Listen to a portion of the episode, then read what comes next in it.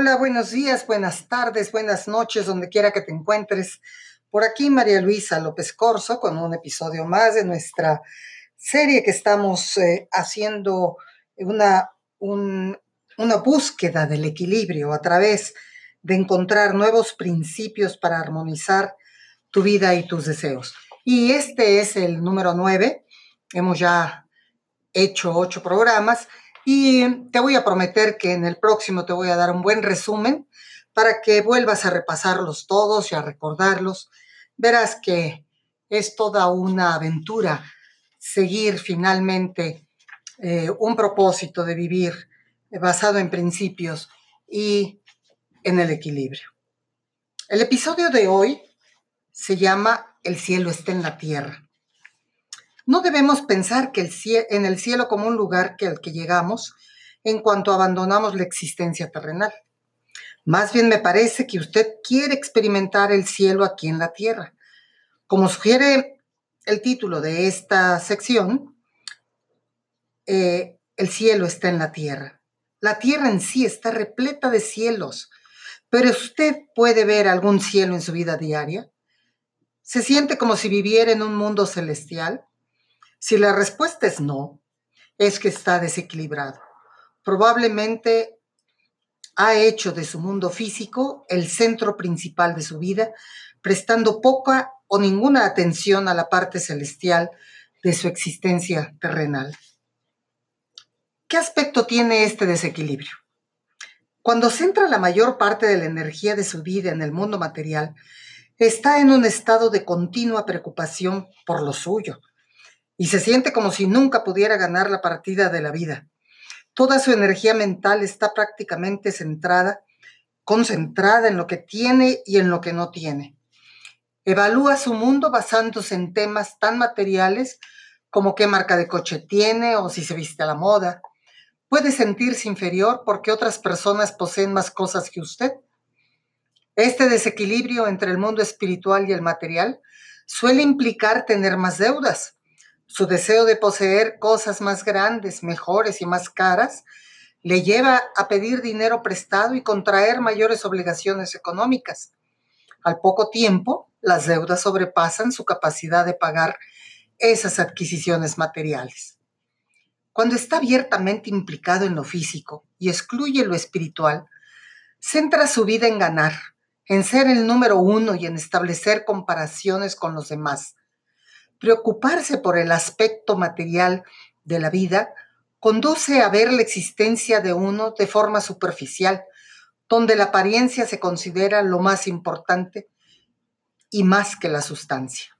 De hecho, lo que se ve desde el exterior se sobrepone a lo que usted siente.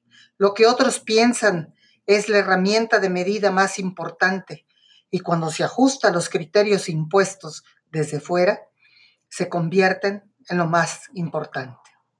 Un aspecto devastador del desequilibrio espiritual material es la cantidad de tiempo y de energía mental dedicada a las consideraciones económicas. El dinero se convierte en el criterio más importante para evaluarlo todo, incluso su felicidad, su paz interior, sus sentimientos sobre su valor como ser humano, como se mide en una parrilla de precios y costes económicos, cuánto vale, qué precio tiene, puede permitírmelo, mantendrá su valor, debo asegurarlo, y si me lo roban, podré volver a comprarlo. Su mundo interior está repleto de pensamientos de valores de coste y dinero en metálico.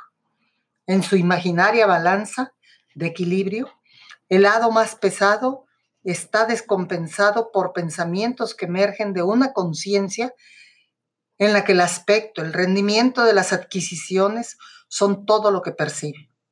Esa conciencia le impide reconocer que allí, ahora donde vive, está repleto de cielos.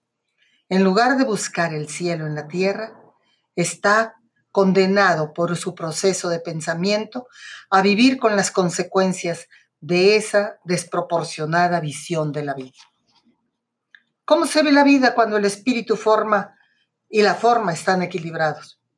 Esto es lo que he descubierto por ser capaz de mantener esos dos aspectos gemelos de la vida en equilibrio. que debo confesarte con toda eh, em, humildad que no fue así toda la vida. Yo también en mis épocas de juventud y mis épocas de lucha por la subsistencia y por el prestigio y por la fama, tuve un buen desequilibrio.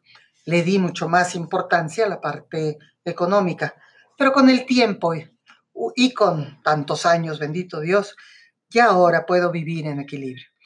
Ahora veo la energía espiritual en todas las personas que encuentro.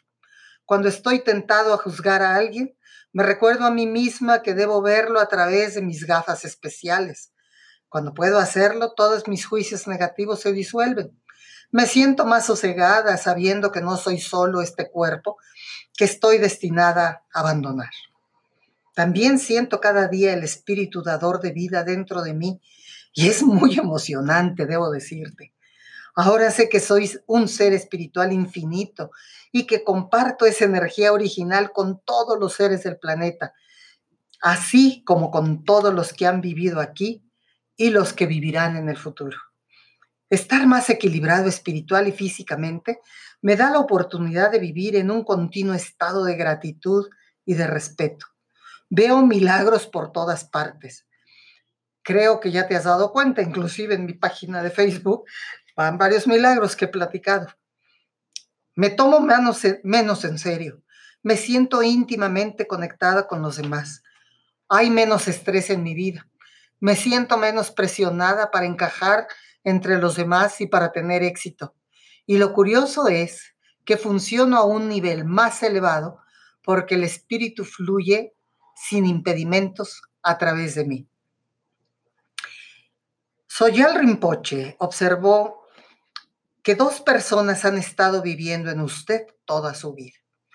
Una es el ego, grosero, exigente, histérico, calculador, y el otro es el ser espiritual, oculto, cuya voz calmada y sabia ha oído y escuchado pocas veces.